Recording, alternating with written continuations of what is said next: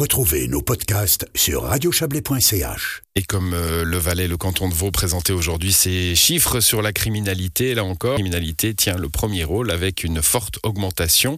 De manière générale, en revanche, les chiffres sont plutôt stables par rapport à 2020. Quentin Frey a rencontré le commandant de la police cantonale vaudoise, Jacques Antonen, et ils ont parlé bilan. Un bilan, euh, je dirais, de la continuité avec euh, un nombre d'infractions qui reste relativement stable qui a tendance peut-être un peu à moins diminuer qu'il ne le faisait les exercices précédents, ce qui nous fait euh, redouter peut-être d'avoir atteint un seuil à partir duquel on redémarrerait vers le haut, mais personne n'a de boule de cristal. De manière générale, quels sont les nouveaux défis pour la police vaudoise?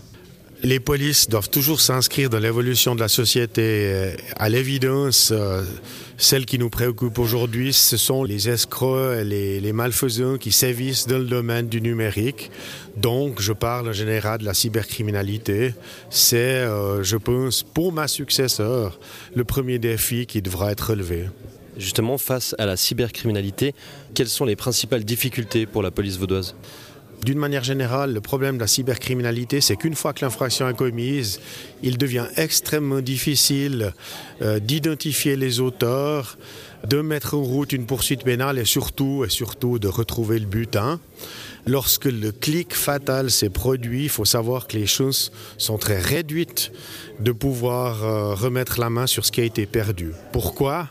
Parce que très souvent, cela se situe à un autre endroit de la planète que le, jeu des commissions rogatoires internationales rend très compliqué le développement de ces enquêtes et l'accent doit véritablement être mis encore plus que jamais dans le domaine de la prévention de ce domaine-là. Actuellement, ce sont 11 euh, officiers, euh, agents qui s'occupent de la cybercriminalité. Est-ce que c'est suffisant? Non, ça n'est pas suffisant dans le sens où euh, il y aurait du travail pour deux ou trois fois plus d'inspecteurs dans ce domaine-là mais c'est du travail, encore une fois, qui aurait pour effet d'identifier peut-être des auteurs qui se trouvent à des endroits relativement inaccessibles pour nous. Je pense que si nous avions euh, davantage d'inspecteurs, nous pourrions certes développer un plus grand nombre d'enquêtes, mais je reste convaincu que le moyen numéro un de lutte contre ce domaine-là, encore une fois, c'est la prévention et marteler ces messages. Ce sont des miroirs aux alouettes et c'est le meilleur moyen de se perdre. Un autre point qui a été euh, pas mal développé concerne les violences domestiques. Euh, les chiffres montrent un recul, mais par contre c'est toujours trop. Oui, c'est pour ça que les outils qui continuent d'être mis en place pour euh, mieux maîtriser et juguler ce phénomène, notamment on a parlé des bracelets électroniques qui sont un instrument de plus à disposition des autorités pour lutter contre ce phénomène-là. C'est vrai qu'on a assisté ce dernier exercice à une relative stagnation. Euh, ça ne veut pas dire que ça reste pas une priorité euh, pour euh, les autorités parce que c'est très souvent dans le domaine intrafamilial que se produisent des infractions graves, en particulier les homicides. Mais est-ce que pour vous, on est sur la bonne voie quand même pour essayer de, neutraliser tout ça?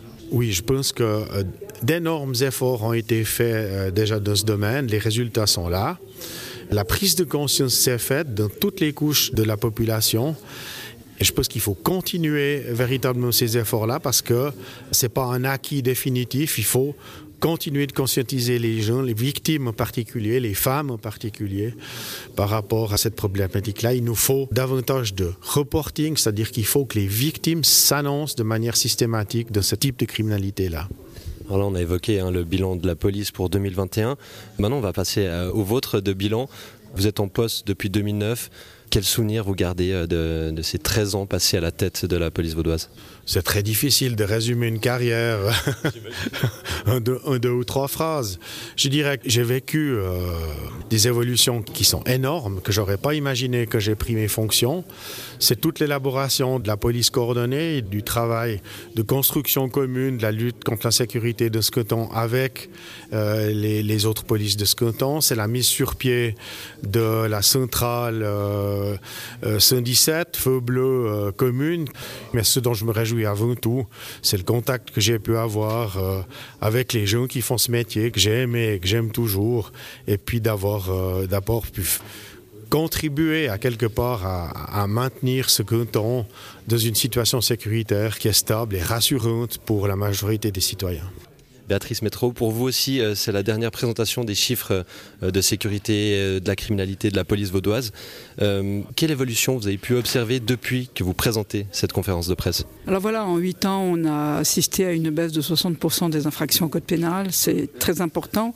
Ça, c'est dû bien évidemment à l'action de toutes les polices, à l'action de la chaîne pénale. On s'est bien coordonné. On a chercher vraiment à, faire baisser ces infractions au code pénal, mais malheureusement, on voit cette année une augmentation drastique euh, de la cybercriminalité. Ça, c'est un, point noir pour moi. Mais euh, après huit ans à la tête de la police cantonale. Je vois bien tout le travail qui a été fait en matière de prévention, je vois bien tout le travail qui a été fait par l'ensemble des polices pour assurer la sécurité de ce canton. Et pour ce qui est de la succession du commandant de la police, Jacques Antonin, elle sera assurée par Sylvie Bula à partir du 1er juillet.